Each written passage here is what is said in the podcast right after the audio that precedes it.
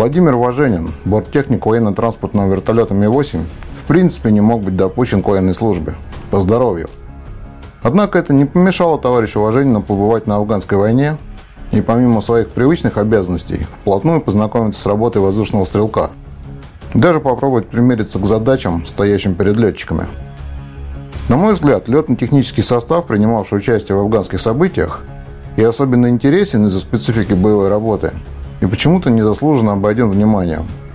Буду эту ситуацию посильно исправлять. И попутно порекомендую вам обратить внимание вот на это видеоинтервью.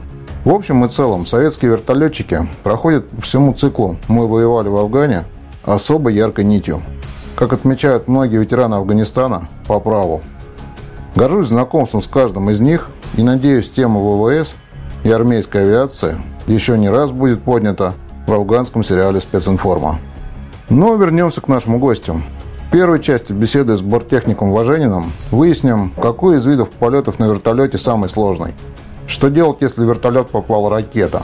Всем ли в Ми-8 хватит парашютов? И что думать раненым десантникам, наблюдающим, как экипаж по приказу командира экстренно покидает борт с остановившимися на высоте двигателями?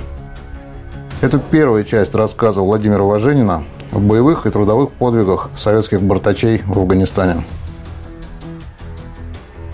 Специнформ твердо намерен продолжать афганский цикл новыми рассказами и личными историями ветеранов всех родов войск, воевавших в Афганистане в составе 40-й армии. Если у вас есть возможность рассказать о своей войне, свяжитесь, пожалуйста, с редакцией специнформа или со мной лично. Буду рад организовать нашу встречу. Если вы, вернувшиеся из Афгана, не расскажете нам об этой войне, то вместо вас это сделают другие, никогда там не бывавшие. И расскажут так, как им это будет выгодно. Хочу обратить ваше внимание. Теперь наши материалы снимаются, редактируются и публикуются исключительно благодаря зрительской поддержке. Благодарю всех, кто сумел найти возможность помочь специнформу продолжить работы над новыми видеоинтервью. Если у вас возникло желание поддержать нашу деятельность, Сделать это можно по ссылке на вашем экране. Или напрямую по реквизитам, указанным в описании к этому видео.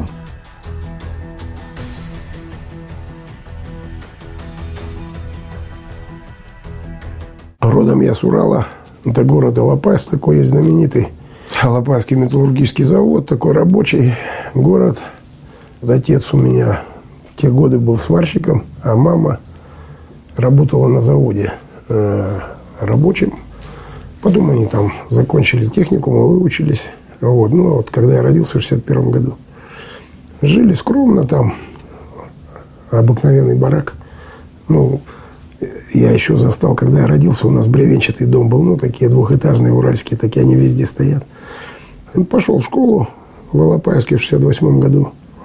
Потом там переезжали, немножко по Уралу закончил школу 8 классов.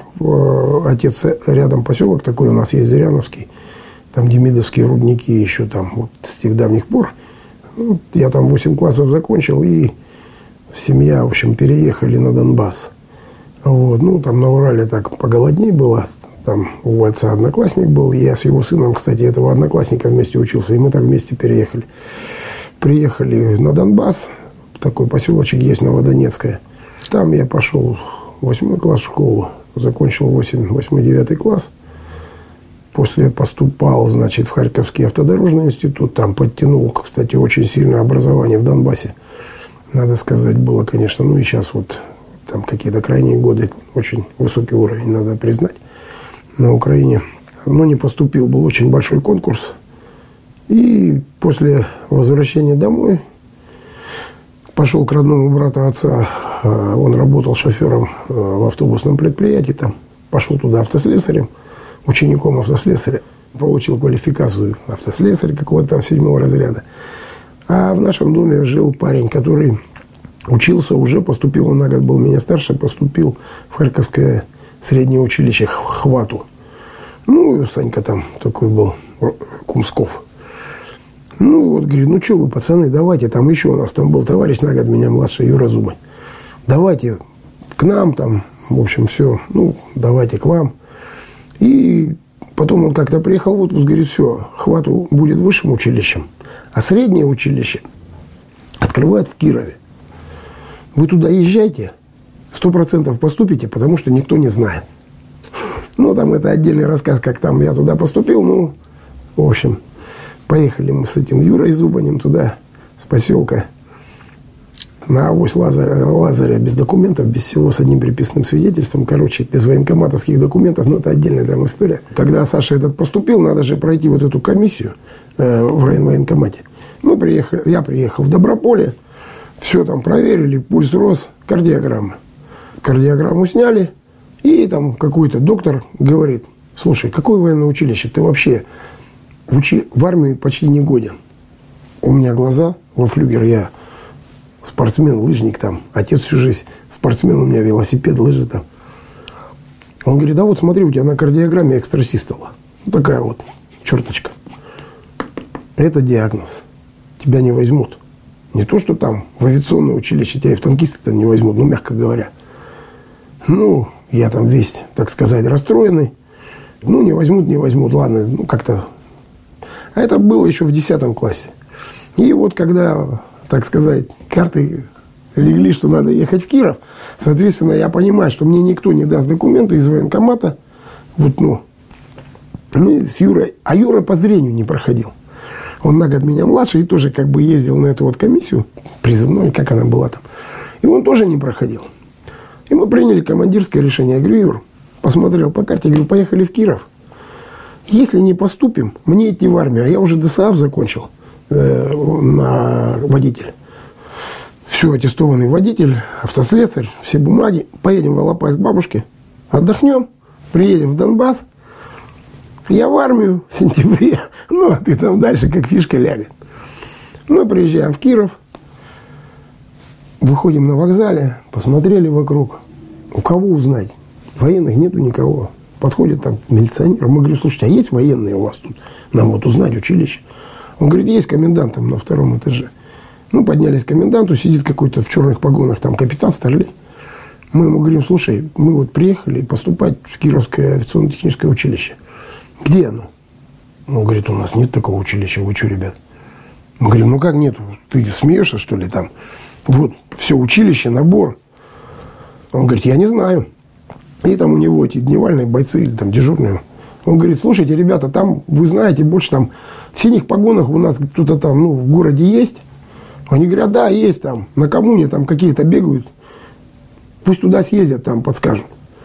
Ну, вот, говорит, садитесь, троллейбус номер 6, езжайте на, на улицу коммуны, там спросите. Вот так мы приехали, улица коммуны, идут какие-то чернопогонники, пацаны с стройбата, они рядом. Мы говорим, ребят, Слушайте, есть тут в синих погонах, мы уже за училище не спрашиваем, в синих погонах есть кто? А есть, говорит, вот там, идите туда, по аллейке. Вот мы по аллейке в гражданке приходим, КПП. Ну, выходят бойцы в синих погонах. Здорово. Ребят, мы в училище приехали. А да, это у нас тут формируется все. Мы такие, ну, слава КПСС. А у вас есть документы? Ну, вот есть там паспорт тогда, что там были. Вот эти приписные свидетельства из военкомата, они уже были. Ага, ну идите, вот там приемник, палатки. Заходим, там тоже уже дежурные стоят. Ну идите дальше. Приходим, сидит капитан. Здравствуйте, здравствуйте. Мы к вам в училище приехали. Хорошо. У вас там есть какие-то направления с военкомата? Не, нету. А как вы приехали? Ну, сели на поезд, приехали. А откуда вы такие? Да с Донбасса тут недалеко. Хм, так, странно. Хороший капитан был, уже не помню я фамилию. Он посмотрел, говорит, я не могу, естественно, вас принять, у вас личного дела нет, ничего нет, направления нет. идите к начальнику штаба, майор там у нас невысокого роста был. Идите к нему, вот там туда-туда, что он скажет. Мы приходим, стучим, маленький майор, не помню я фамилию, открываем. Здравствуйте, товарищ мэр. Мы вот прибыли учиться в училище, ну вот у нас вот с военкоматом там, ну мы не говорим, как бы, такие проблемы, личное дело не дали, бла-бла-бла. Он на нас посмотрел, говорит, а что у вас есть? Ну, мы ему говорим, вот аттестат о среднем образовании, вот приписное свидетельство, еще какие-то бумажки, не помню, были из этой, сан, ну, этой санчасти или как там с этого. Ага. Он говорит, хм, так, а вы хотите поступить? Мы говорим, конечно, хотим, мы приехали из Донбасса, там ты что, Дима? Он говорит, а вы хорошо учились? Ну, я уже тогда хорошо учился, 4, там что-то почти с половиной балла. Показываем ему, о, хорошие ребята. Так, а медкомиссии у вас нет. Мы говорим, медкомиссии у нас нет. Так, вон санчасть из окна показывает. Идите, там медсестра, пройдете у нее медкомиссию, придете ко мне, принесете этот листок. И идите к этому капитану, я все напишу. Мы приходим в санчасть, одноэтажное здание, там медсестра. Мы говорим, мы пришли на медкомиссию. Она смотрит на нас. И слушайте, мне некогда. Вот весы, вот это вот эта штука, рост мерить. Давайте тут быстренько все сделайте, вот заполните все, и я там подпишу. Вот так мы прошли медкомиссию. Пришли к майору, ну это отдельный анекдот, как я попал в ВВС. Пришли к этому майору, все ему дали. Он говорит, так, слушайте, ну нам бы надо из военкомата все равно получить ваше личное дело. Ну просто вот, ну, вы можете туда, знаете, адрес написать, там, телеграмму отправить? Ну, конечно. Давайте, я вам выпишу сейчас э, пропуск, идите в город и отбейте телеграмму в военкомат, там дал адрес, нам училище, все. Мы пошли, отбили телеграмму в военкомат, и за три года это личное дело из военкомата так и не пришло в училище. Вот так мы попали в Кировское военное авиационно-техническое училище в 79 году, первый набор. Квату считается преемником хвату.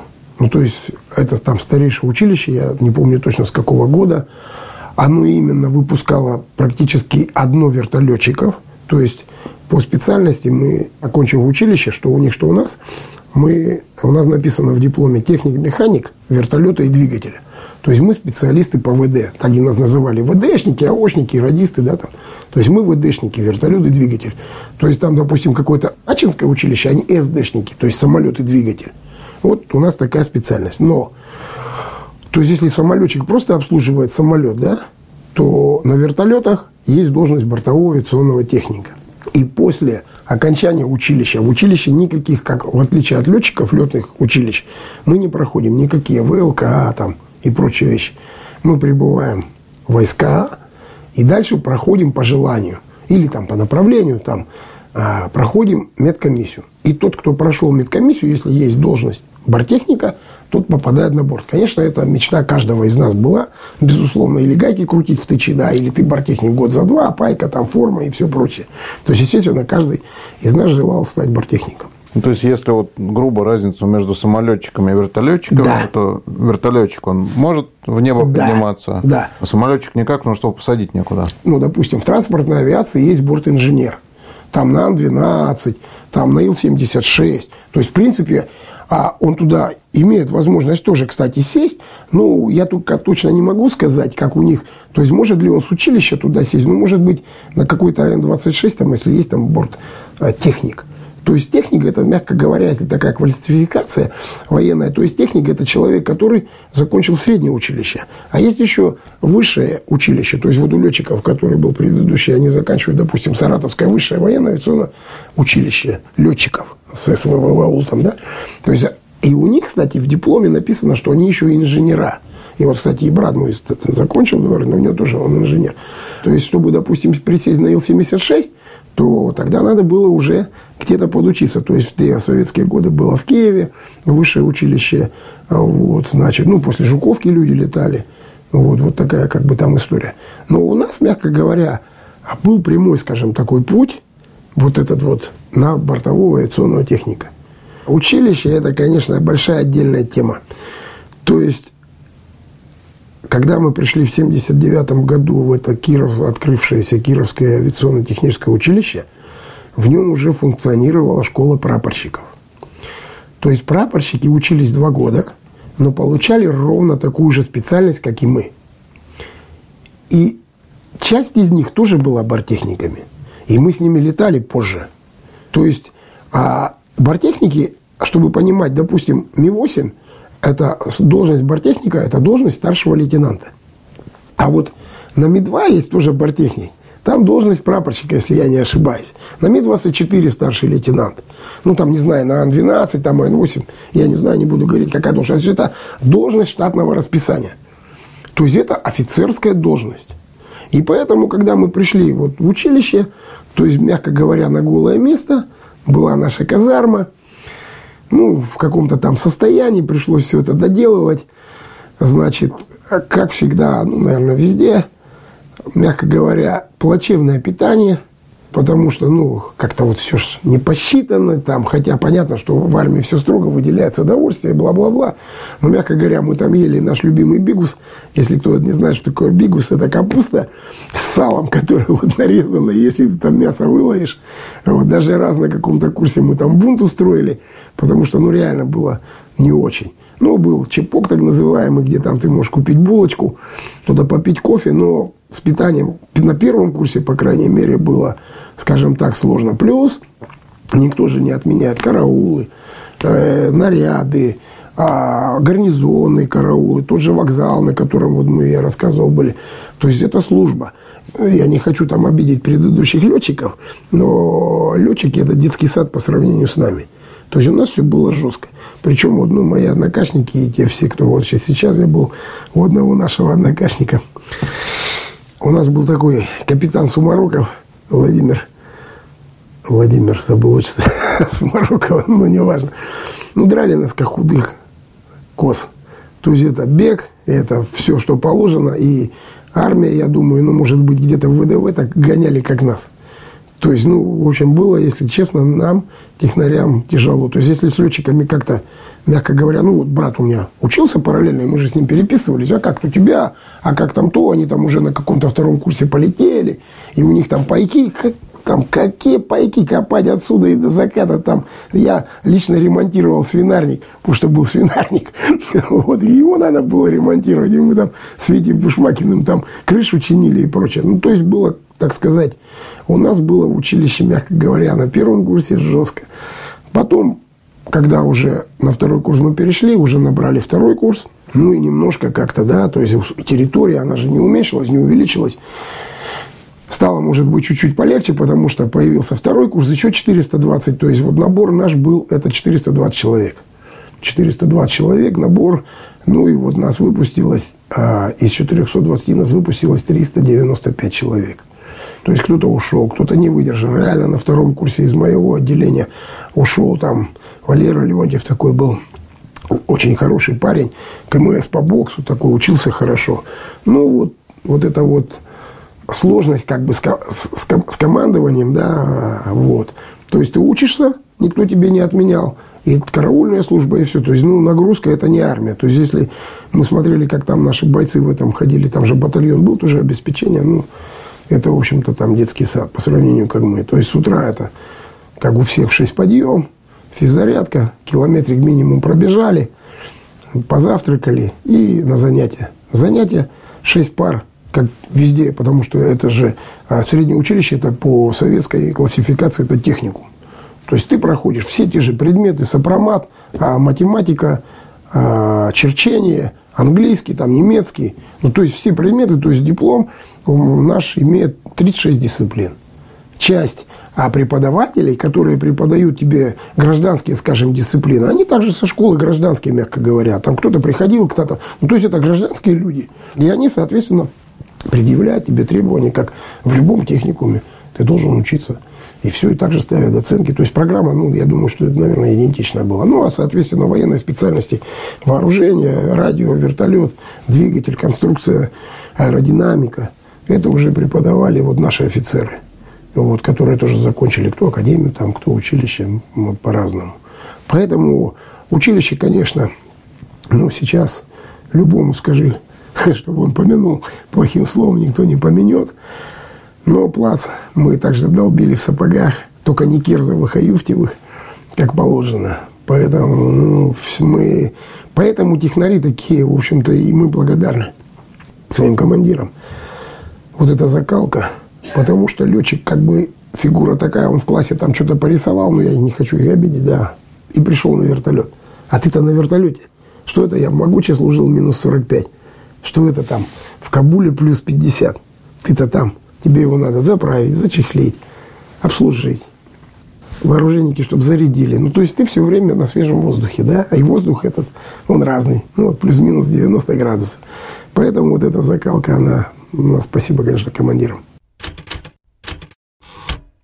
Как бы вы оценили уровень и качество вашего образования училищного? Как показала практика потом, то есть когда мы пришли в войска, и никто не знал, мы-то первые, о, кировские это, Кировская, ну, это поговорка, она для всех была. Кировская в АТУ выпускает и дальше на букву Х.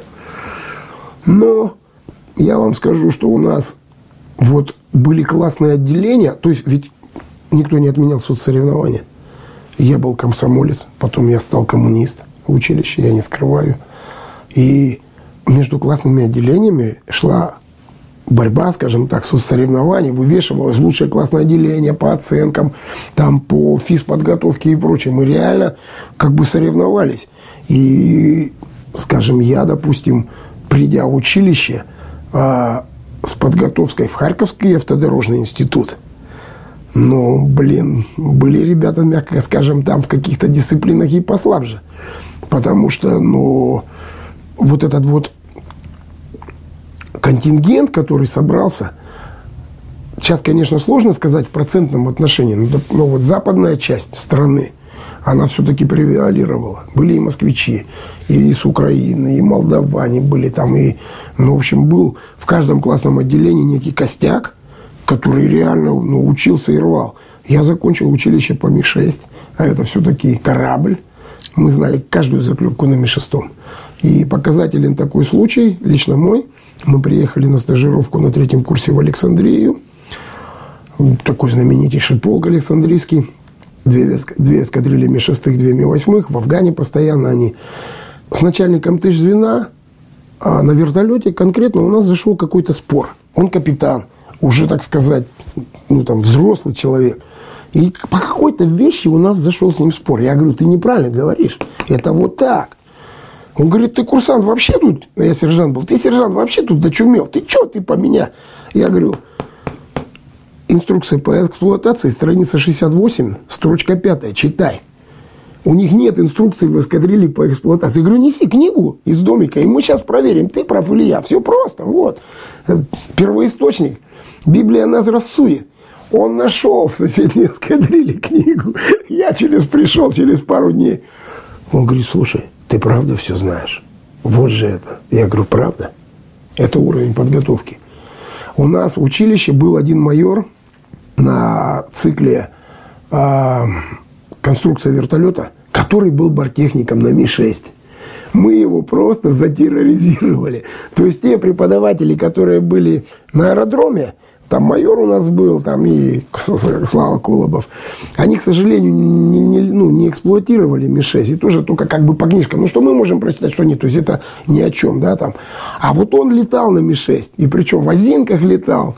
И мы каждый раз там, он говорит, вы меня достали.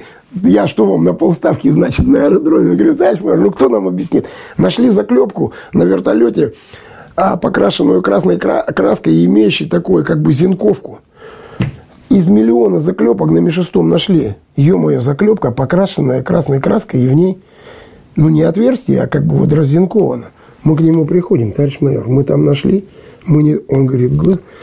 и что? А он уже прикалывается над нами. Давайте варианты, кто, значит, ска придумает, что это заклепка, я тому по конструкции вертолета ставлю 5. Мы голову сломали. Нафига на фюзеляже заклепка красная, покрашенная, имеет вот эту зинковку. Есть варианты? Нету, товарищ майор. Двоечники. Это строительная вертикаль. То есть, если любой летательный аппарат совершил жесткую посадку, он выставляется на домкраты – и вот это вот, и смотрят вот эту, там еще, естественно, есть впереди, это где-то там заклепка. И вот не нарушена ли вот эта, скажем, строительная горизонталь. И вот она именно берется по этим заклепкам. Поэтому я вам скажу, когда, ну вот опять же мой пример, когда я прибыл и уже переучился, мягко говоря, на Ми-8, и закатили Ми-8 в Парм, в Брандисе, в Германии, ну, стали выполнять работы там 100-часовые, по-моему. И прапорщики что-то там не сделали. А я бортехник, я лейтенант, вот вчерашний лейтенант, там, мягко говоря. И я говорю старшему, у них там какой-то старший лейтенант, я говорю, старший лейтенант, снимай всех с вертолета и работы прекращаем, и зови начальника ПАРМ. Он говорит, ты что, лейтенант, да тут вот все нормально. Я говорю, ну-ну-ну. Вот вы не выполняете документы. Вот тут написано, там, мягко говоря, снять фильтр – промыть его на узу масляный, законтрить там и прочее. Ну, к чему я докопался, уже не помню.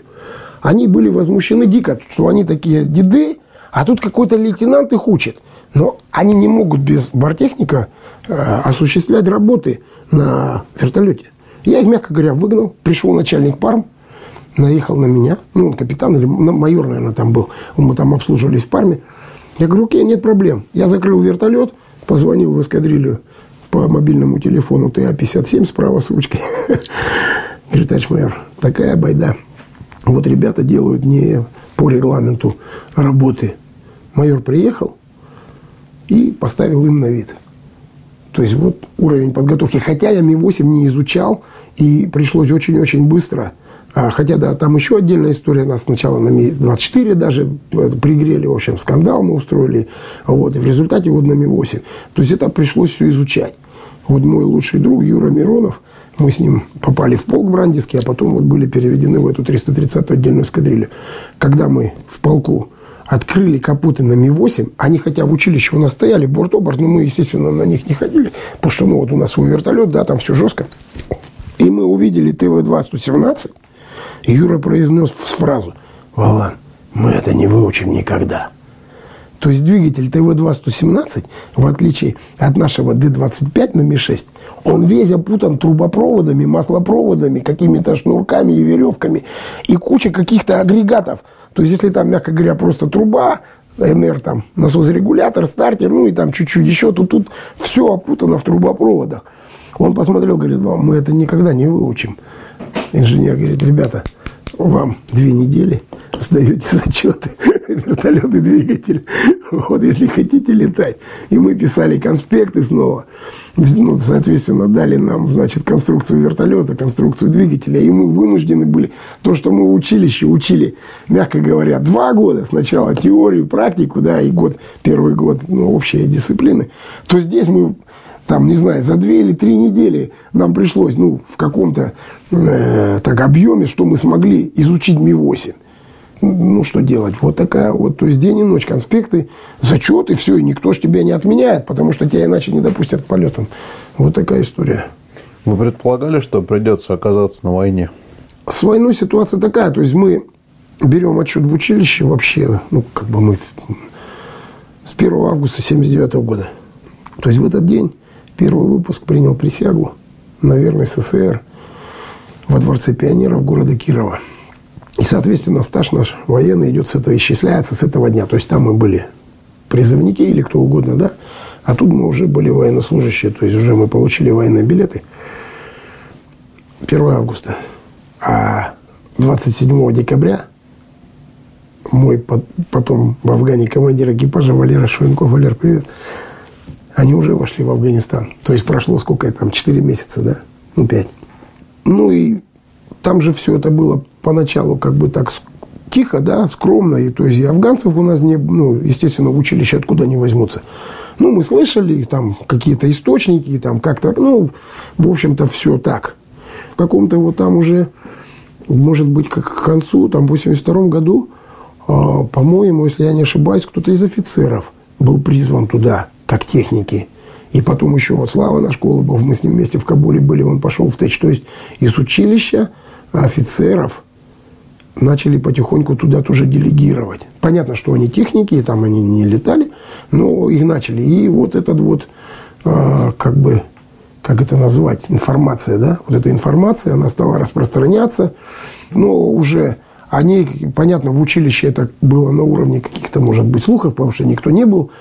Вот. А уже когда мы прибыли э, вот в войска, то вот там уже какие-то вот более такие, скажем там, информация пришла. Но вот я, э, вот это понимание, я хотел бы это подметить, в конце, вот уже летая два года, в конце 84 года я специально уточнил, к нам в эскадрилью пришел э, такой летчик Коля Холодковский Колян, его назначили на мою девятку. У меня был борт такой серьезный, Ми-8, правильно его классификация, маркировка, классификация Ми-8 и В, ну, в простонародье девятка. Такой это назывался ВКП, воздушный командный пункт. То есть он подразумевал под собой, он имел а, радиооборудование, ЗАСы, у него был а, экипаж радистов, назовем их, старший капитан. Вот это секретный, там секретная аппаратура, ЗАСовская связь. Он тяжелый, он имел 11, по-моему, 300 взлетный вес. И плюс еще сзади мы закатывали на тележке в задний отсек АИшку АИ-8. Ну, то есть такая серьезная машина. И он у меня был новый. И вот меня почему-то меня поставили, значит, ну, назначили бортехником вот в 330-й на эту девятку. Она новая была, 80-го года. То есть ее номер был 980-8801. То есть это вот девятка, это первая цифра завода изготовителя, 80 это год изготовления и серия и номер. Первый номер 88 серии. И вот пришел Коля Холодковский, его назначили командиром ко мне на девятку, и он пришел с Афганистана. И это, конечно, вот человек с Афганистана. То есть никого не было в эскадрилье. И вот с Коляном у меня связаны там, конечно, мои лучшие воспоминания. И вот тогда уже, э, ну это может мы там потом отдельно, про подготовку как бы к Афганистану, вот это уже был человек, который прошел его. И он, кстати, туда вошел первым в 79 году с Джамбульским полком, а с товарищем, который у меня в Афганистане был командиром экипажа Валера Шуенков. Валерыч, привет. Они вот вместе с Джамбульским полком первые вошли в 79 году. Через э, Черчик там они э, вошли, через Кокайты вошли в Афганистан. А чему вы расспрашивали? Что он рассказывал? Какой война вот виделась по рассказам? Ну, как всегда, война виделась, может быть, в каких-то, я не знаю, так, таких не черных тонах. Ну, коли мы этот вопрос коснулись, вот, то есть э, Коля первый человек, который вот так в глаза сказал, ты все равно Афган поедешь. Ну, вариантов никаких. 84 это уже 85 год. То есть они пришли в конце 84-го, а Германия, ГСВГ и вся группа и другие, там Чехословакия. То есть, как правило, э, люди служили 5 лет, если ты женат, и потом у тебя замена э, в Союз. И ну, вот я просто эту тему хочу развить. То есть, ну, о чем-то там были разговоры. Да, Вован, не переживай, что нормально, научишься, все. Ну, в один из дней ПХД, паркохозяйственный, мы, ну, у нас шикарный вертолет, кресло, паласы, все, то есть, ну, воздушный командный пункт. Коля говорит, что-то мы даже пивка там у нас рядом тут, поселок немецкий. Коля говорит, так, а у нас все члены экипажа умеют пилотировать вертолет.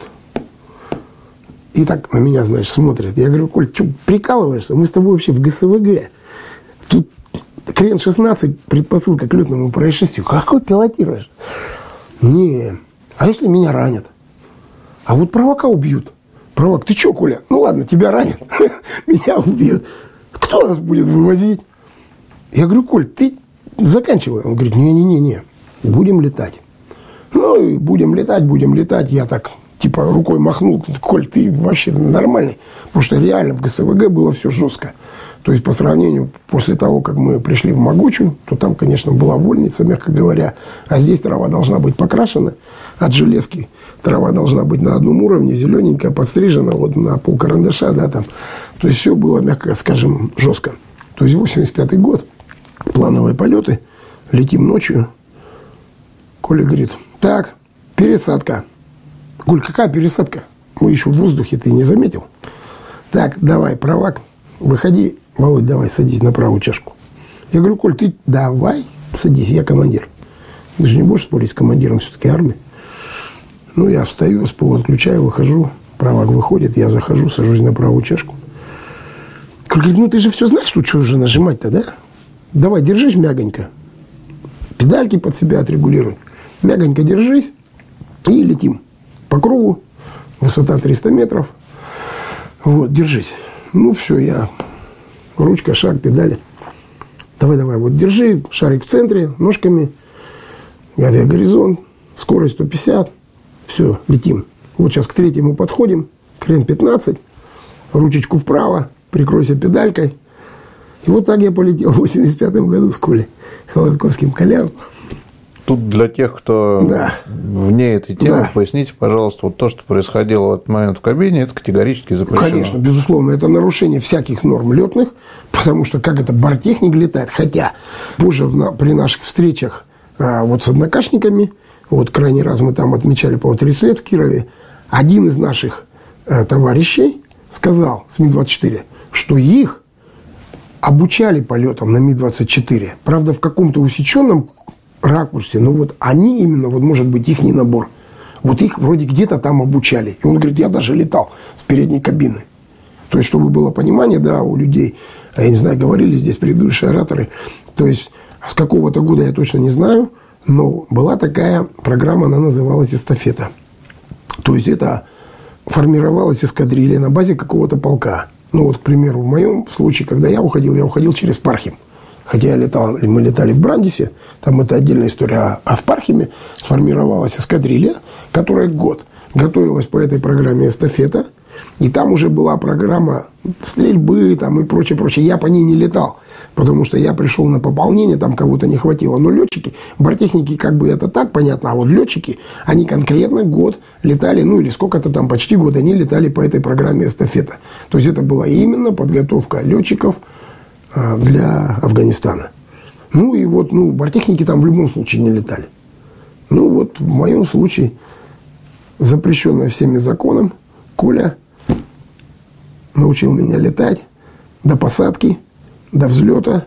И, по крайней мере, ну, в Афганистане даже я немного пару кругов там подлетнул, умудрился.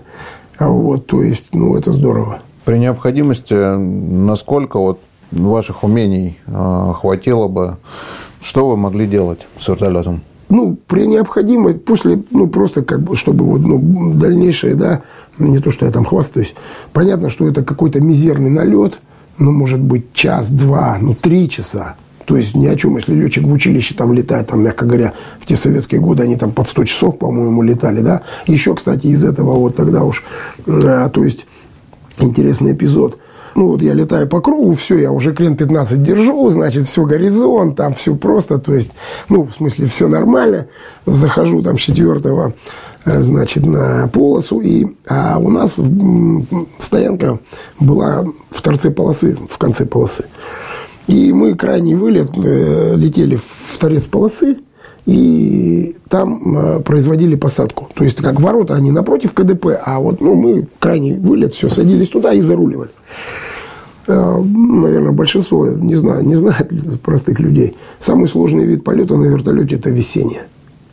Это весеннее, это не полет там вот, в горизонте. Ну, понятно, какие-то я не беру сложные эволюции, там сложный полет, но самый сложный полет на вертолете – это весеннее. То есть на весеннее, мягко говоря, там борьба с этим вертолетом, чтобы удержать его в одной точке.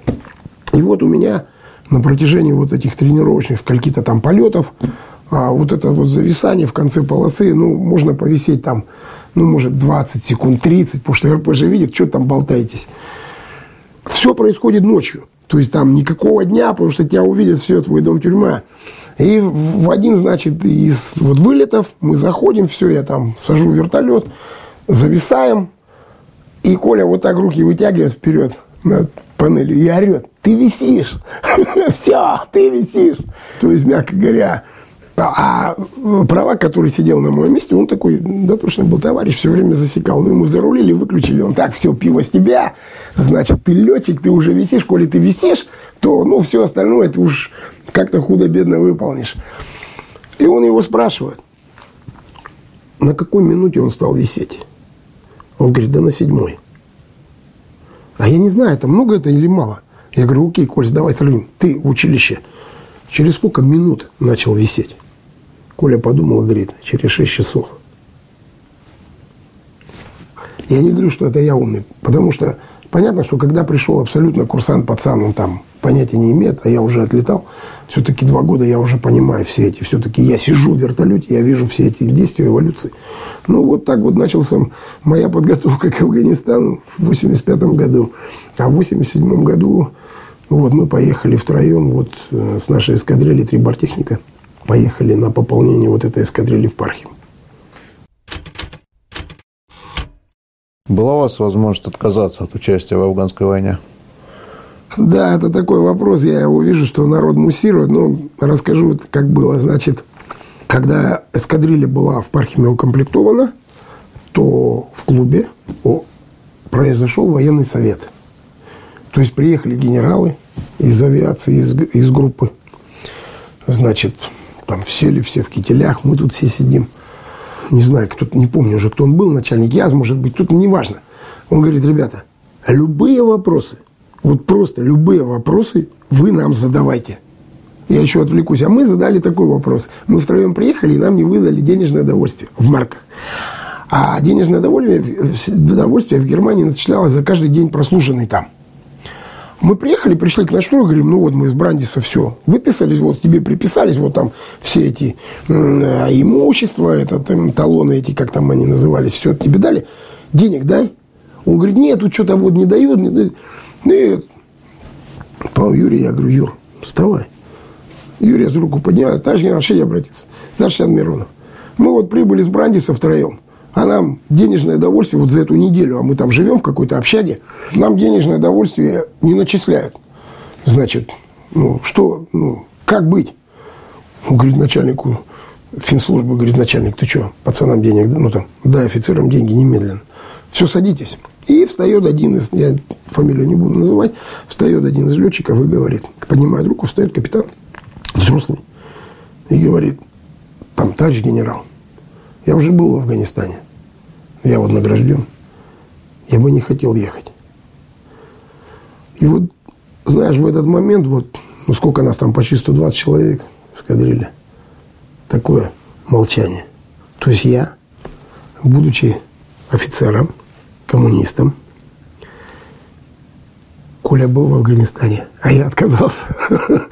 Я смотрел ваши выпуски, и там есть такой выпуск с истребителем с МиГ-23, по-моему. И вот он там вскользь, там я не буду повторять, он сказал, что вот мы там. Я честно скажу, да мысли нафиг ни у кого не было. Потому что вот мой командир уже э, потом, когда, так сказать, распределились, Валера Шуньков, он второй раз, он вместе с Колей Холодковским заходил. То есть были люди, которые пошли второй раз.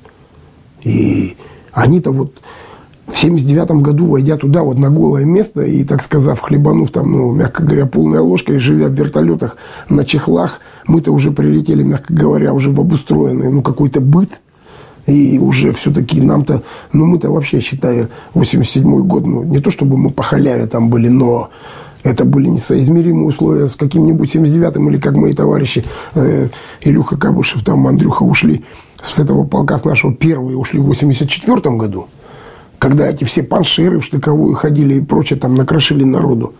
То есть у нас уже был, ну, понимали, что все уже к выводу шло, хотя там, когда мы пришли, еще не было этой идеи вывода, она там чуть-чуть попозже сформировалась, но уже, уже никто в штыковую не пер, мягко говоря, и там не говорил, там, захватить Ахмад Шаха Масуда. То есть я вот говорю из всей вот этой, ну, вот, вот такой пример.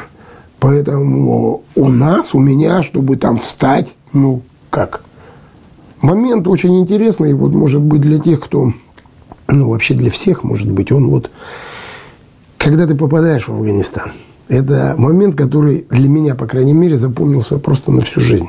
Это вот как фильм у нас есть.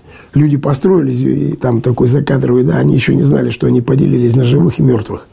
Вот такой, такая фраза, кстати, я бы ее применил ко всем построениям любых подразделений, которые уходят. То есть ты уже поделился на живых и мертвых. Вот у меня, у нас это произошло.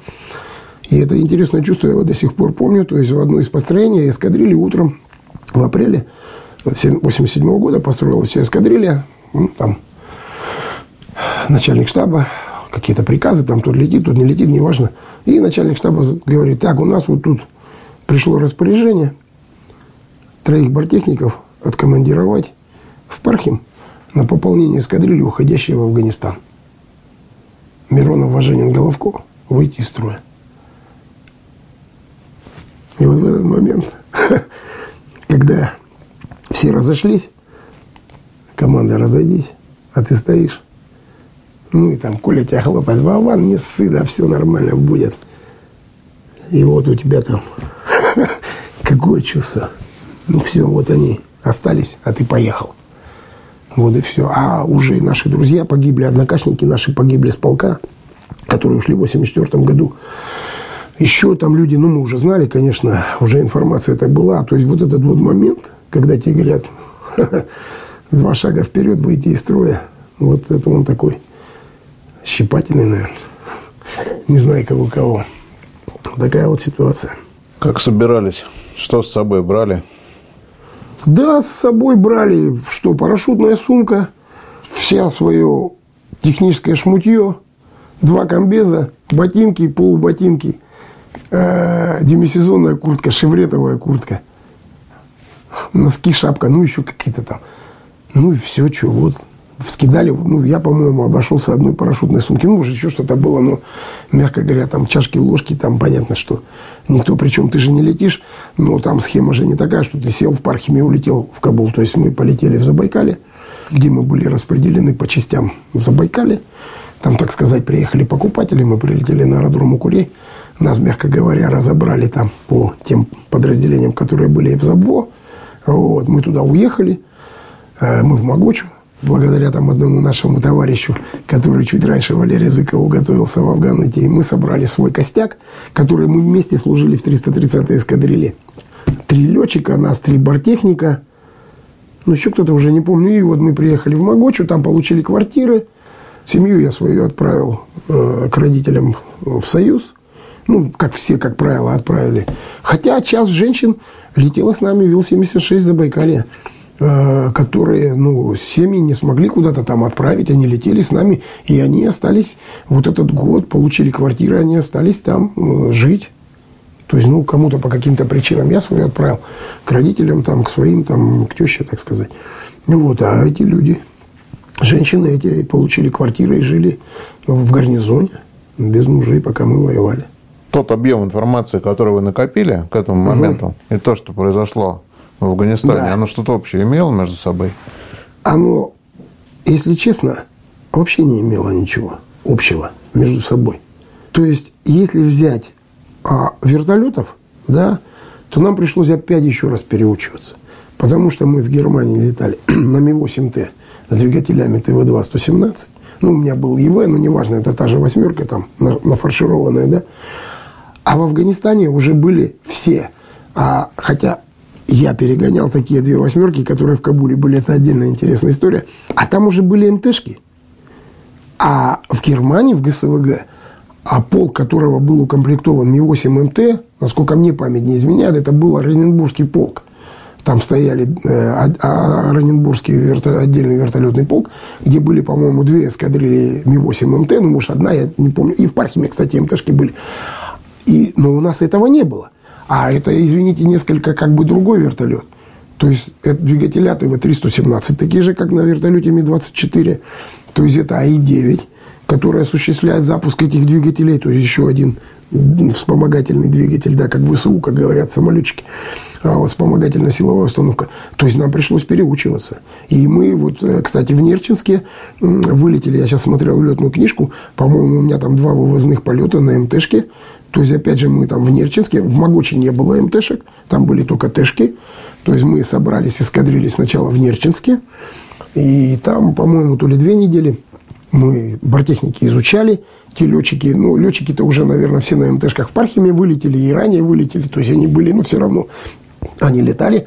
А, ну вот мы, по крайней мере, втроем, которые летали на Тэшках, нам пришлось снова переучиваться, сдавать зачеты – переучиваться на МТ, потому что, ну, все-таки это другой, как бы, чуть-чуть силовая установка. Вертолета тоже силовая установка, она другая.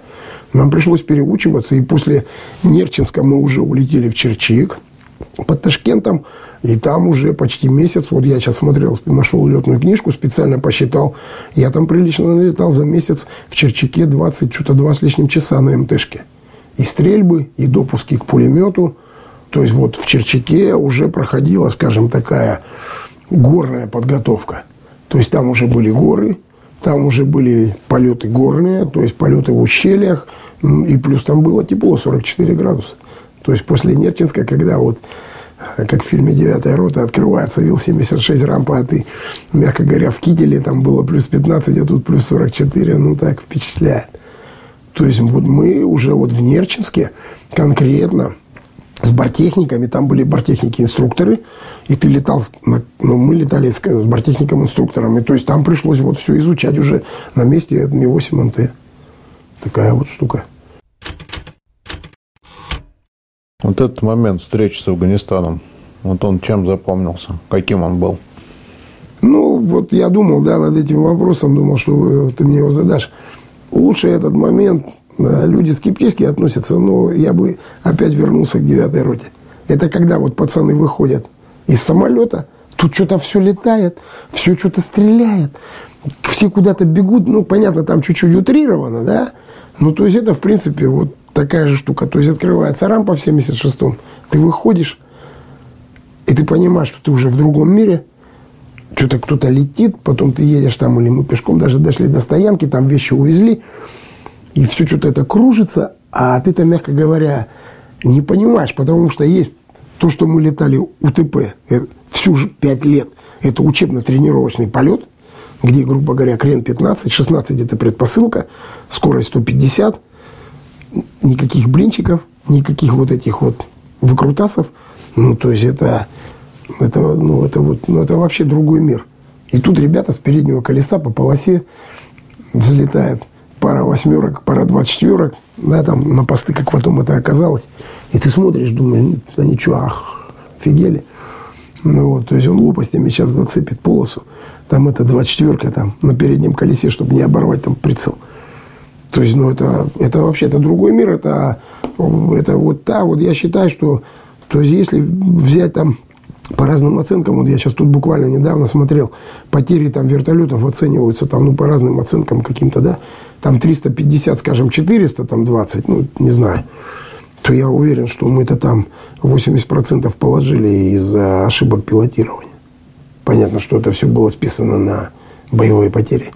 Но сам факт, вот буквально сейчас я смотрел тоже какой-то там ролик, даже он не ролик, а как бы рассказ бойца там, брали какой-то там кишлак.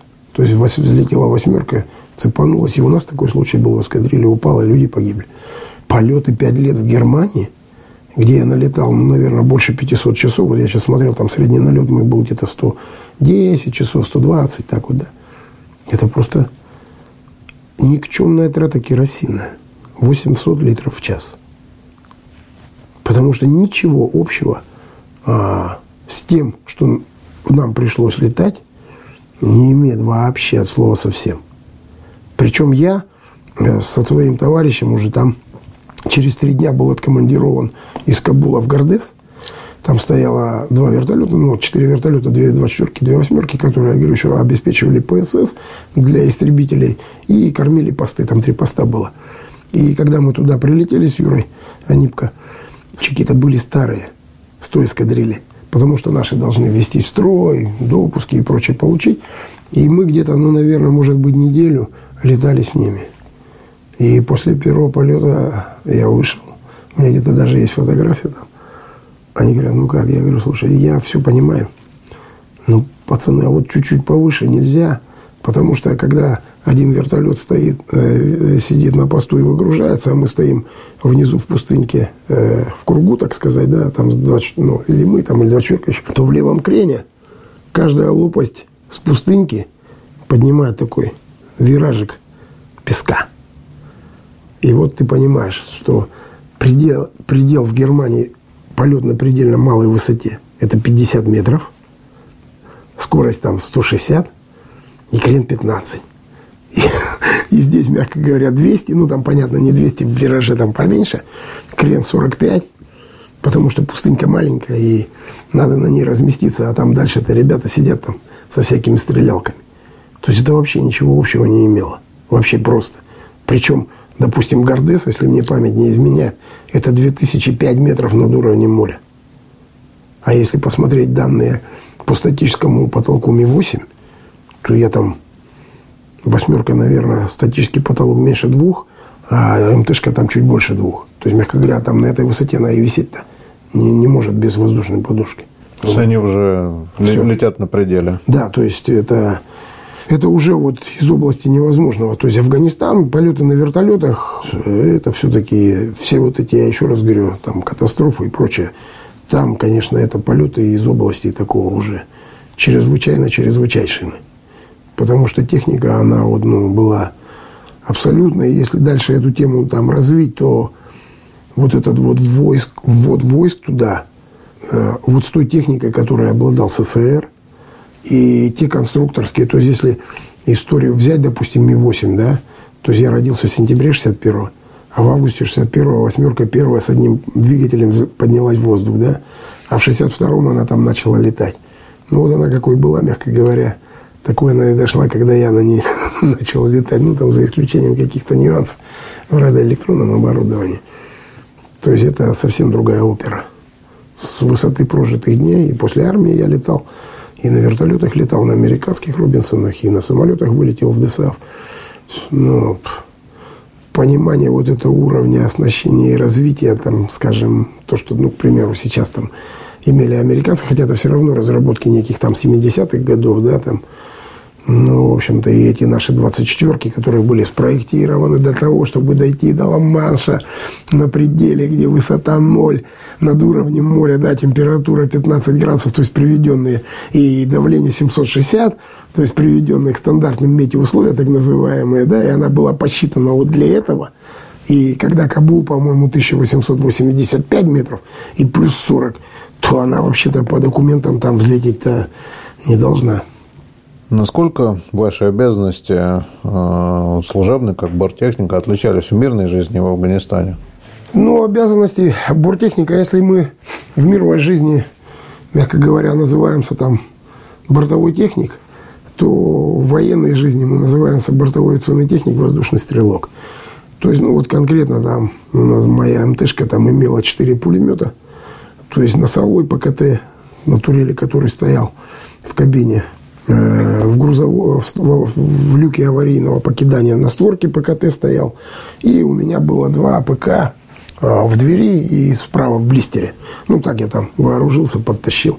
Полетные задания, они вот подразумевали собой не сидение в чашке в средней, как вот ты летал, да, то есть, ну, взлетели, ты дверь закрыл на пересадке, полетели там на маршрут, полетели в зону, ну, ты сел и сидишь. Там через 15 минут докладываешь.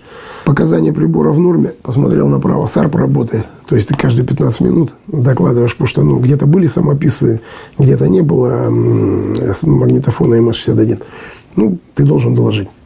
Вот. То здесь ты должен посмотреть, не стреляет ли в тебя справа, не стреляет ли тебя слева.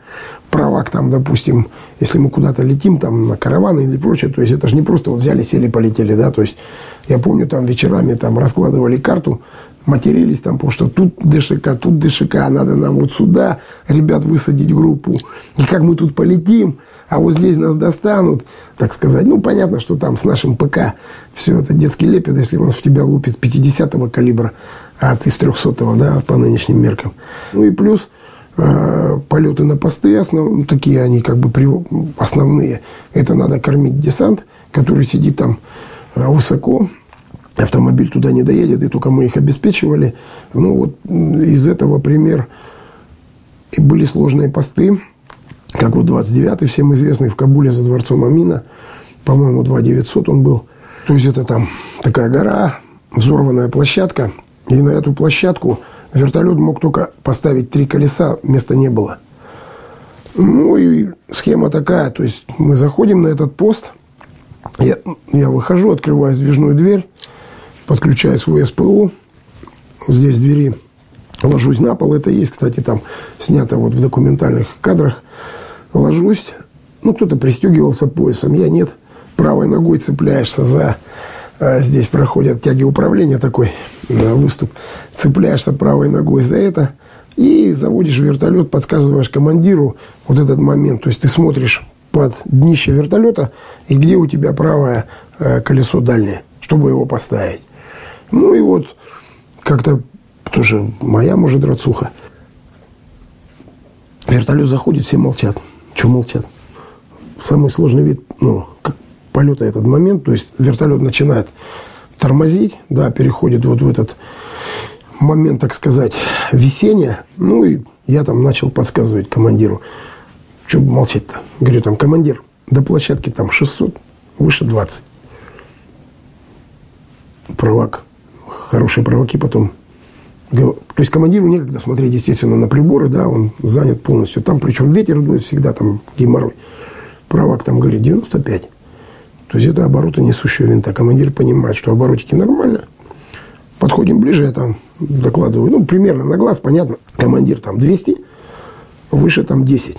И командир уже, ну, понимает, да, что вот. Потому что ему сложно вот на этой вершине, то есть, да, ориентиры, они все маленькие, размытые, то есть, вот то, что я говорил в начале, самый сложный момент – это весеннее вертолета. То есть, как производит летчик, да, весеннее. То есть, вот он завис над травой, скажем, да, там, и он смотрит от себя под 45 градусов примерно, да, там, в какую-то точку. И, соответственно, от этой точки, понятно, что он смотрит там в разные, но он от этой точки контролирует вот это весеннее вертолета, чтобы он находился над точкой неподвижно в нормальных условиях. Тут стоит гора, командир висит над горой, а он не видит ничего. То есть гора, обрыв, обрыв он ну, видит, понятно, что-то там, но ему очень сложно да, поймать вот этот глазомер, чтобы вертолет висел неподвижно. Вот это вот таких летчиков было, прямо скажем, немного, которые летали на этот пост. Ну и вот моя задача бортехника. То есть я лежу на полу, смотрю, говорю, командир, мы выше три, или там, там Валер, дерни, что-то мы низко два вверх. Он раз там поддернул. Ну, он видит, конечно, но тем не менее. И все, мы заходим на эту площадку, ему говорю, все ровно. Два метра выше, садись. И он садится. То есть он не понимает, мягко говоря, он надеется только на меня. Потому что если мы правое колесо опустим в обрыв, то мы там вместе покатились туда. И вот и причем и в одном из ваших, кстати, рассказов, помните, там камень вывернулся, и экипаж сгорел. Это вот та же ситуация. То есть вот наша работа, бортехника, то есть это ты. Ну и вот я, потом кто-то из летчиков даже встал, там, Шамиль Олимбеков, Шамиль, привет. На каком-то у нас совещании каждый день, вечер в 20 часов КМС. Он говорит, вот, хочу отметить, товарищ Важенин, значит, подсказывает нам, удаление, там, превышение, значит, левее, правее. Ну, надо вот поддержать. Ну, народ, ты, ты что там подсказываешь? Ну, говорю, ну, что вы молчите? Вот мы же летим все вместе, экипаж, мы, мы работаем. А все-таки летчик – это человек, который все равно там связывает, ну, ему там в нормальной жизни горит РП, его ведет там РСБ, ты там на глиссаде, на курсе на глиссаде, выше глиссады, правее глиссады. То есть летчик – это человек, который все равно извне всегда получает некие указания. Он психически, да, как бы вот. Ну, а тут какой РП? Ну, вот я РП. Ну, вот это самые сложные, конечно, вот полеты. Ну, это вот когда вы вылетели, когда вы вернулись, на этом же ваша работа не прекращается. Это летчик э, закрыл там, условно говоря, за собой дверь и пошел отдыхать. Ну да, ну, наша работа, в принципе, а, после, после заруливания, она ничем и не отличалась. То есть ты должен заправить вертолет, а, причем э, в Афганистане, а, как правило, у нас было два бортехника на вертолете, не один. То есть борт жужжал день и ночь. То есть я летаю днем, к примеру, а Юра там летает ночью. То есть это разные заправки, потому что разные задачи. Соответственно, ты там пишешь записку, там Юра заправил 1600, ну, как бы заправляли всегда поменьше, чтобы не сливать. Если что, Юра там плеснет на ночь, если ему там больше. Ну, мы знали, там, допустим, он летит там Гордес Газни, ночью там нужен такой объем топлива. То есть, в принципе, тут ничего не отличалось. Отличалось это вот, вот этот радикулит, который болит, он отличался на постах. То есть, ты э, сложность этих полетов. Допустим, надо лететь на пост, а вот на этом весеннем вертолет уже там висеть, мягко говоря, скажем, не может, да. То есть ты берешь минимальный запас топлива, там, скажем, ну, 800 литров. То есть, если там разделить на 1,8, 1,78, да, там, и плюс ты берешь тонну груза. Тут приезжает прапорщик от десантника, говорит, слушай, бортач, возьми ребятам воды, они не мылись две недели. И такой там, извините, мы называли презерватив. Он раскладывался, этот ДРД там, и в него водовозка накачивала. И тоже кто там, ну, примерно, да, там, кто там определит, сколько этой, блин, воды. Возьми побольше. Ну, как побольше ты там упадешь?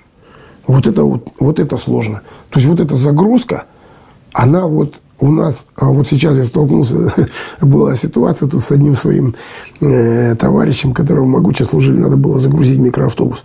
Привезли кучу всякого хлама, абсолютно неравномерного. Там люди посмотрели, говорят, это нельзя загрузить. Мы посмотрели, говорим, это возможно загрузить. То есть все бортехники грамотные, они вам, это лучшие перевозчики мебели и упаковщики. То есть кроме того, что ты должен все это уложить, ты же должен по центровке уложить.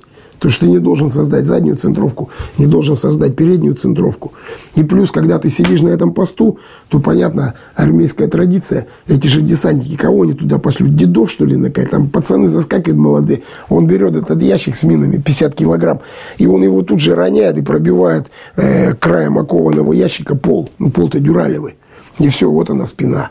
И тебе надо это выкинуть за две минуты, потому что цигель-цигель, люлю, у тебя топлива-то нет. И внизу-то восьмерка вторая ждет э, в кругу, и ты ее должен дождаться. Так что, ну, и приходили на лампочках, так сказать, посадку. Вот это вот сложно.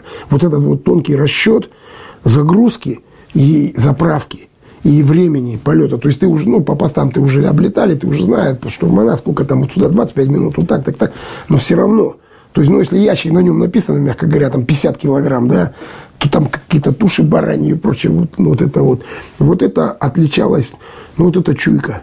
Это вот чуйка, как бы и старались, конечно, не перегружать. И слава богу, вот, ну, мы ни разу за год мы нигде вот, ну, не кувыркнулись. У нас кувыркнулся там один борт при посадке, но он не было связано вот с какими-то, мягко говоря, перегрузами. А один раз а, на какую-то операцию, ну просто садились там где-то в пустынке, мне нагрузили столько сухпая. И оказалось, что нужно открыть створки, а они у меня законтренные снутри. Мне пришлось под потолком лезть и через весь вертолет по этим ящикам, чтобы расконтрить, потому что нужно было быстро выгрузиться. Ну, вот, ну, там как бы попроще посадка на ровное место. Вот, эти, вот это вот наша... Ночью то же самое. То есть, ты ночью грузишь либо продовольствие, ну, вооружение, как правило, не возили, какие-то мины там, либо людей. Ну, по людям просто там 10 человек, 10 парашютов, там понятно. А опять же, вот эта загрузка каких-то там Э, продовольствие, там, которое Гордес, Газни там возили, бараки. Это же мы все возили. Ну, не все, а часть что-то наземным транспортом, так сказать, шло. Вот это вот э, ну, накладывает вот это. Потому что ты не можешь взвесить, да, там весов не стоит, у тебя сколько ты взял, а ты должен посчитать. И штурман считает все. Ну, в общем, вот как-то вот это сложно сам экипаж и его привязка к вертолету, это вот ну, все жесткая конструкция? Нет, Или нет, экипаж нет, мог меняться? Нет, нет, Смотри, э, везде, в принципе, у нас, вот, допустим, есть, и мы жили, кстати, штатным расписанием. То есть, это пара, шесть человек, это штатное расписание, да, вот у меня там Важенин, Шуренков, там Провак, там Зыков, Миронов, Коробов. Вот. И мы вот шестером жили. Мы очень редко летали штатным, штатной парой. То есть летчики, летчики, они летают штатной парой. А бортехники нет, потому что летчикам могут сегодня этот вертолет, да этот вертолет. Вот здесь 20 бортов. Выхватили те, которые готовы, и полетели. То есть, ну, там единичный случай, когда мы, мы своей парой летели. Это единичный случай просто. А так нет. Вот эти четыре пулемета, о которых вы рассказали, по штату положено, насколько я понимаю, два спереди, второй сзади. Правильно я понимаю? Да, это штатное расположение вот этих ПКТ там никчемных, да, если он на каком-то танке там или черепахе какой-то железный и пулемет, то для нас, ну, это просто, извините, кусок ружье какое-то там, которое очень медленно стреляет. То есть, вот если коснуться темы вооружения, вертолетов, ну, опять же, с высоты познаний, да, после, после советских, скажем, когда мы понимали, что Шварценеггер стреляет с минигана, и он вращается с блок стволов, да, то есть у нас такой пулемет ЕКБ стоял на Ми-24Д, который, правда, был там изготовлен так, что некоторые стрелял 50 выстрелов и. Они были у нас, кстати, в эскадрилье в Брандисе Дэшки. Некоторые побольше стреляли. То есть вот это наше стрелковое вооружение. Ну, нужно понимать, да. То есть ты летишь на восьмерке, у тебя ПКТ 7,62 на 53, да, новый патрон образца 1895 года, если мне не изменяет память, да, и ты летишь, который, ну, стреляет там, ну, блин, ну, ну, 600 метров, там, ну, еще плотность какая-то огня, да, там. Ну, там ты можешь стрельнуть, конечно, и километры. Я поначалу, ну, все очень много стреляли. Да, ну, я отвечу на этот вопрос. То есть, эти пулеметы, это была некая такая, как бы, у кого-то было три пулемета. Но, как правило, э, наши предшественники, они уже укомплектовали эти вертолеты пулеметами э, там со, со склада. То есть, вот мне достался один вертолет э, с тремя пулеметами, а я на него уходил со своего вертолета. И я так прихватил свой пулемет без приклада. Я говорю, не-не-не, пацаны, это мой пулемет. И я, соответственно, его установил на том. У меня получилось 4. И потом я уже говорю, не, ребята, а пулемет записывался за тобой, кстати. То есть за, за бортехник же отвечал за этот пулемет. И он был в тебе записан. То есть у тебя был ПМ, автомат, и вот это вооружение, оно было на тебе. И когда ты с борта на борт переходил, то, по идее, ты у своего там вооруженников, ты должен был его переписать, что ты его сдал. Это же оружие, это не вот тебе здрасте. И, кстати, там очень интересный был. Кстати, вот люди задавали вопросы там, да вот, что вы там стреляете, пулемет перегрелся, там же есть второй ствол. Я через год узнал, что должен быть на ПКТ второй ствол. Пришли вооруженники, говорят, а где у тебя второй ствол? Какой второй ствол? Ну, ты пулемет, когда принимал, ты же расписался за пулемет. А он, кстати, с двумя стволами. ПКТ. Ну, так никто не мог понять, где вторые стволы. И не было их ни у кого. Вот такая история. А личное оружие, какое у экипажа было? Умел ли экипаж да. пользоваться? Была ли возможность и необходимость для этого? Да, личное оружие для меня это вообще такая интересная тема. Экипаж вооружался двумя видами стрелялок. Это ПМ и АКС-У. Мы с них там, нас вывезли в Черчаке на полигон, мы с них постреляли, ну там, а в училище, к примеру, у меня был АКМ 762 на 39. Я с него стрелял. Ну, так как я старый охотник с детских пор, то, в общем-то, я себя считаю неплохим стрелком. И тут мы получили вот эти вот АКСУ. Все, я прилетел в Гордес, уже вооружившись этими АКСом. Ну, и на одном из вылетов говорю командиру, говорю, командир, я тут пока стоим в пустыньке, стрельну, там хоть работает. Он говорит, стрельни, стрельни, конечно, я сейчас к барханчику поближе подойду, там, стрельни. Ну, я, дверь открыта, сел на, на сидушку, он летит вдоль барханчика, ну, может, метров сто. Я прицелился в, этот, в обрез барханчика, думаю, ну, сейчас там красиво сделаю. Стреляю, пули падают под этот барханчик. Я вроде вот, ну что. Я говорю, что-то командир, он у меня плохо стреляет. Он говорит, ну, сейчас еще раз зайдем, ты давай там тренируйся. Стреляй, стреляй. Давай, учись, нормально. Я стреляю, они опять там падают. Ну, зарулили, я говорю, командир, слушай, я что-то, может, у меня там он расстрелянный, может, он старый. А вообще, он говорит, ты не переживай, они все так стреляют. И тут я понял, мы же на войну приехали. А если тебя собьют? Если ты там десантируешься, и ты с этой пукалки в горах, ну, метров на 50, может, и сможешь стрельнуть? А как бы дальше это вопрос. Я заботился поиском оружия на войне. Это отдельная интересная тема. Я пришел в службу вооружения полка, Сидела девушка, маленькая симпатичная Татьяна. Я говорю, девушка, вы знаете, у меня автомат не стреляет. Ну, когда уже вернулся с Гордеза в Кабул. Она такая, ходят туда эти новенькие. Чего он у тебя не стреляет? Не знаю, ну вот он не стреляет. А у вас есть другие автоматы с длинным стволом? Там, ну, пятерки уже были, 5,45. Нет, вам положено по штату, ну, а, вот это до у летчиков кабура была, и она у нас была, это пластиковая. Я вам выпишу, значит, этот талон на ремонт, идите на бомбосклад, прапорщику отдайте, он посмотрит.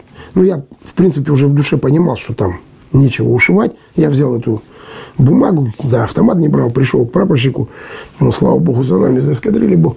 Говорю, слушай, у тебя есть нормальный автомат, дай мне там этот с откидным прикладом, как у десантуры. Он говорит, не, у нас, во-первых, этих автоматов нет, а во-вторых, я не могу его дать, он тебе по штату не положен, то есть есть же штатное расписание. И тут я понял, а чем мы, мягко говоря, мы же на войну прилетели, будем воевать. Придется с собой тащить этот ПК. Ну хорошо, у меня один без приклада, я его там прихвачу, но все-таки ПК это ПК, с ним по горам-то надо еще и побегать, да, там. Ну и потом в результате неких которых махинаций я все-таки добыл себе АКС. Потому что у нас в эскадриле их расформировали, и они ушли, было то ли 5, то ли 6 человек прапорщиков, которые, как бы была такая группа ПСС. То есть поисково-спасательная служба. У нас мы дежурили также, один вертолет постоянно сидел ПСС на аэродроме, ну, как и везде. И вот они были вот этой группой, которая должна была, ну, там, каких-то сбитых летчиков добыть, там, и прочее, прочее. Вот у них были эти автоматы. И вот там через замок товаровед, там это обошлось мне, но я добыл все-таки этот автомат. Вот такая ситуация с оружием. Кроме нештатного вооружения на вертолете, как его вообще можно было там кастомизировать? Говоря модным словом. Да, но вот эта история с кастомизацией, она, насколько вот я знаю от тех летчиков, которые были до нас, она была. То есть на них там ставили АГС, и что-то их там приматывали контровкой, там что-то, что-то. При нас ничего этого не было. У нас был один борт МТЯ, разведчик, на котором, я марку не могу точно сказать, но типа утеса стояла стрелялка в двери, в проеме. И и причем этот Бурта ни на какие боевые задания не летал. И там был бортехник, мы очень смотрели, слушай, отдай пулемет, мы хоть постреляем с него. Он у нас такой, все, это мой пулемет. Вот, то есть, вот это вот, э, если сравнить, опять же, мягко говоря, а, чем там обладают наши партнеры, да, там, там американцы с миниганами и с прочим, да, то есть мы с этими ПК, ну, понимаешь, да, Понятно, мы там стреляли как умажелишенные, все не успевали, ну, вначале заряжать ленты, пристрелялись, потому что, ну, что такое, ты же воздушный стрелок, да, ты должен стрелять спереди, сзади и сбоку. Что такое стрельба в воздухе, между прочим? Это вертолет, движущийся на 3-5 метров над поверхностью со скоростью 250-280 километров в час, и ты должен сюда-то угадать. Тем более в каких-то, мягко говоря, там, э, флуктуациях он же не летит ровно – Потом ты с этой точки, к примеру, э, если ты на выходе, ты должен переместиться взад, в хвост и стрелять в ПКТ. Ну, к примеру, пусть там с ПКТ стреляет, там он ну, крепился, либо мог, мягко говоря, в боевом положении, да, и э, переключал, у правака был переключатель, и, и им стрелял командир экипажа. Вот, ну, то есть чисто по прицелу, да, он был пристрелен. Либо ты садился, откидывал э, сидушку, садился, снимал его с, это, с фиксатора, и уже ты как бы с него стрелял. Ну, я честно признаться, это было крайне редко, чисто пристреляться.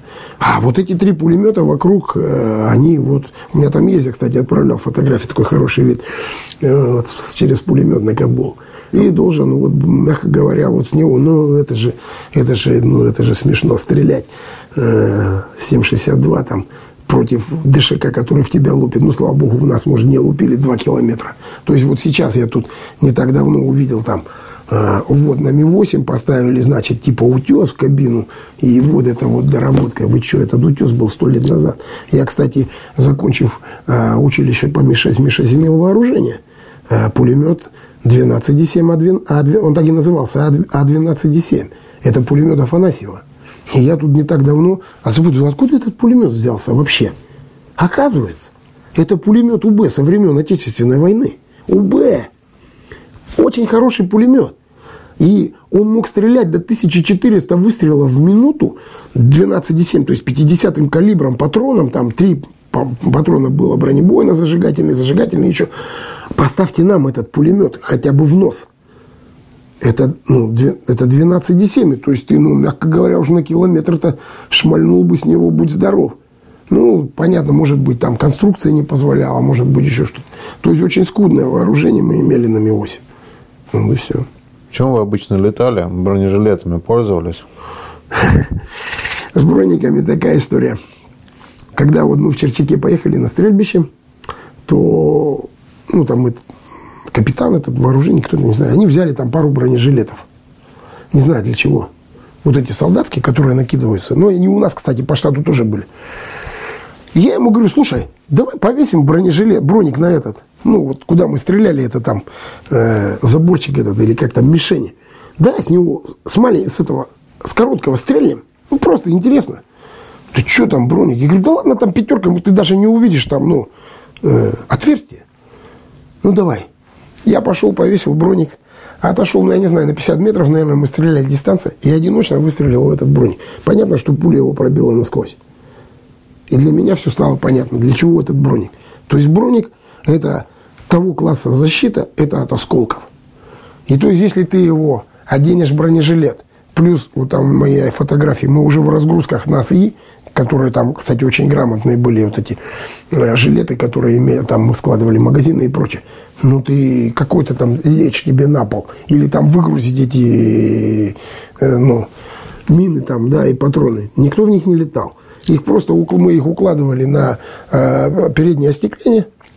Вот, ну, так, на всякий, куда их деть? Вот на остекление. Кто-то вешал. Ну, тут, правда, неудобно на броню вешать. Ну, как правило, вот, эти броники там, потому что они были по штату, ты за них расписывался, кстати, потом ты их сдавал. То есть это было штатное, ну, никто в них не летал. В США летали, да. В США мы строго летали. В США кто-то летал без США, но я считаю, что это такая бравада, потому что в США надо летать.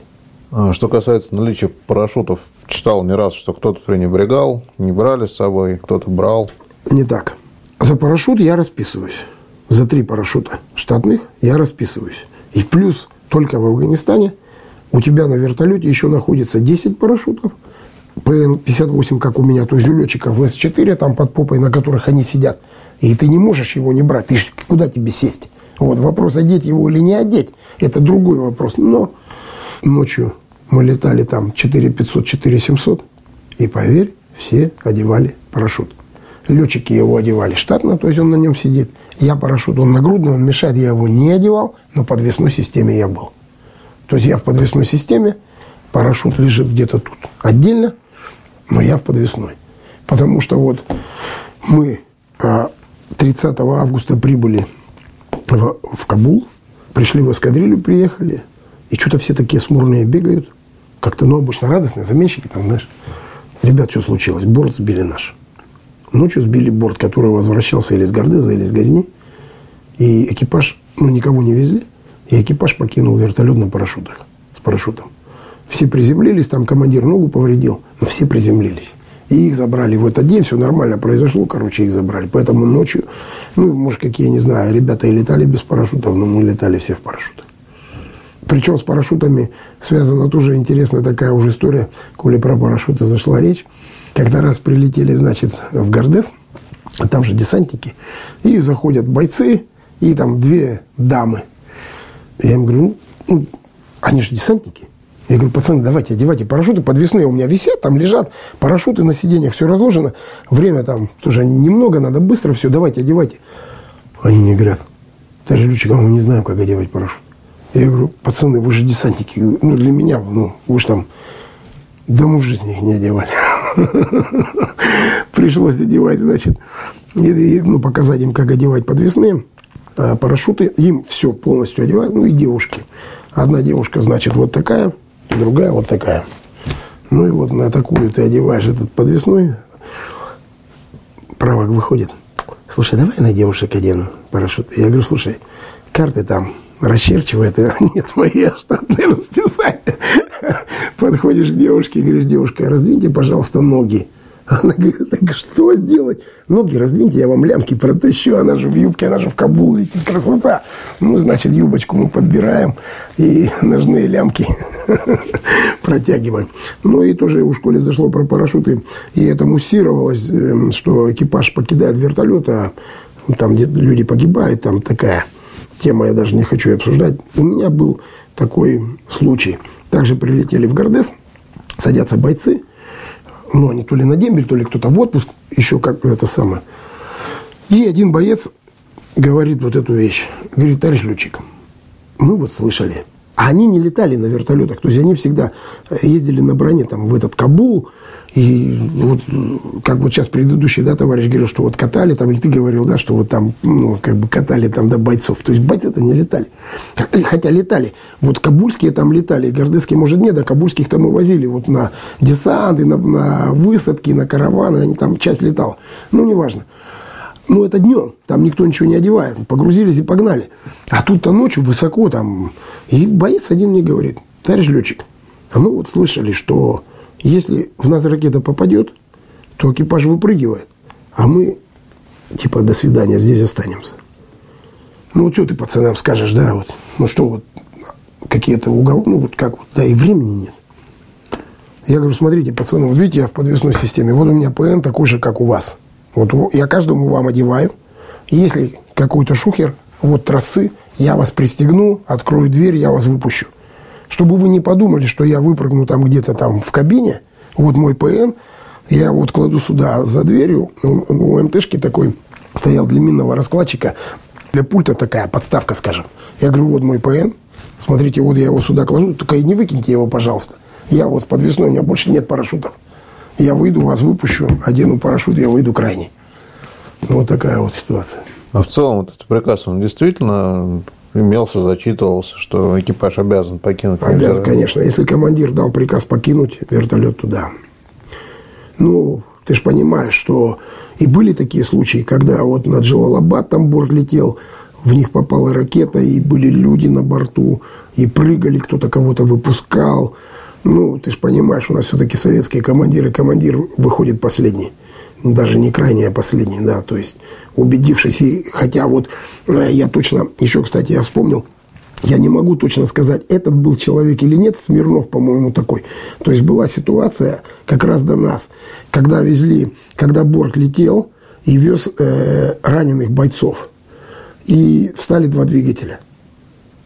Командир дал приказ покинуть экипажу. Здесь вот, да. вот я прям поподробнее Хорошо. расскажите, пожалуйста, что ну, люди не понимают, да. что вот стали два двигателя, они думают, он раз да, и, да, да, и спланировал, да. что вертолет может сделать. Да, да. То есть летели наверху, ну, то есть там, а до нас, то есть там схема какая была? Полеты вертолетов до нас до 87 года, ну или до начала, там я точно эту дату не знаю, ну, то есть пришли, мы уже летали днем на пределе. То есть когда появились стингера. То есть, мягко говоря, там до 86 года летали наверху. Что такое наверху? То есть вот пост стоит, э, там 10 километров от аэродрома, утрированно. Сюда нужно привезти там воды, да. То есть вертолет взлетает, над аэродромом э, в безопасной зоне набирает 4700, ну, к примеру, 4500, летит на этот пост, над ним снижается и садится. То есть у них налет был, ну, просто космический, там, по 600 часов. И как бы садится. А мы уже поняв, что это от Стингера не спасает твои 4700, у тебя все равно, потому что Кабул 1880, вынь 4500, и ты получишь истинную как бы, да, высоту, то мы стали летать на пределе, потому что на пределе оказалось вот это все складки местности, температура высокой подстилающей поверхности, то есть он же с тепловой головкой, да, то есть и уворачивались, и не только мы, и ми-6 даже уворачивались за Стингеров. То есть это вот такая ситуация. Но тогда вот до нас они летели высоко, высоко там на 4500, 4700. И вот они летят, эти бойцы, я насколько понял, они без парашютов. Ну, то есть они там какие-то там раненые, там утрированы. Встали два двигателя. Что такое встали на вертолете два двигателя, да? То есть вертолет не взял и не упал. То есть он летит на авторотации. Там 12-15 метров в секунду снижение, контролируемое. Двигателя стоят, гидросистема работает, аккумуляторы работают. То есть, если в него, конечно, не прилетел там стингер, мягко говоря, но в их случае, как оказалось, не прилетел. И вот командир дает команду экипажу покинуть. Те смотрят, и он сказал, прыжок. Хороший командир. Правак открывает блистер, до свидания. Бортехник, ну и меня не заставишь лезть в правый, в правый блистер. Это, это еще, кстати, у нас погиб мой однокашник, там это отдельная история. Бортехник открывает дверь, выходит, сдвижную дверь открывает. Пацаны, пока. Вниз головой и ушел. А эти сидят. Они сидят и видят, а, дверь-то открыл бортехник. И они видят, что в кабине-то, мягко говоря, никого нет. Летчик-то сидит там чуть правее. А вертолет летит. Ну вот, может, из этого случая родилась некоторая а, паника. Ну, командир на авторотации посадил этот вертолет на склон горы, может быть, я не совсем дословно, да, со слов, зажал, говорит, тормоза, а вертолет настолько был большой уклон, что он катится назад. И командир голову высунул, говорит, пацаны, кто может вылезти, подложите камень под, под колесо. Вот люди были. Такая ситуация. Здесь, опять же, нужно некоторое пояснение. Командир, он просто принял решение чуть-чуть перестраховаться и двух членов своего экипажа сохранить. Сохранить. Конечно, конечно. Конечно. Связь с риском да, все равно конечно, принимал на конечно, себя. Да, конечно. Командир, чтобы сохранить экипаж, дал команду прыжок. Ну, это же не раз в авиации происходило. Там мы же знаем все эти песни и прочее, что там кто-то экипажем, кто-то там у самолетчиков в Очаже там, да, на Ту-22М3 катапультировались автоматически, там трое человек погибли, да, там, ну, мягко говоря. То есть у командира там есть функция, он нажимает, мягко говоря, кнопку, дергает рычаги, трое вылетает, а он сидит потому что он катапультируется крайне. Ну, так устроена кинематика там катапультирования. Также точно на всех, по-моему, там этих сушках, где вдвоем. То есть, ну, командир может, мягко говоря, нажать кнопку, и ты улетел. И вот и все. На этом первая часть видеоинтервью борттехника Важенина завершена. Во второй части побеседуем об обстрелах аэродрома и внезапных ударах реактивными снарядами. О практических мерах по спасению борта и экипажа от стингеров – Узнаем, стоит ли сразу стрелять в союзников из лучших побуждений, спешащих к вынужденно севшему в пустыне вертолету. Выясним, чем может быть опасен ночной групповой полет над Афганистаном и как тут может помочь чутье борттехника. Все это время специнформ продолжает поиск ветеранов Афганистана, готовых поделиться со зрителями своими военными воспоминаниями.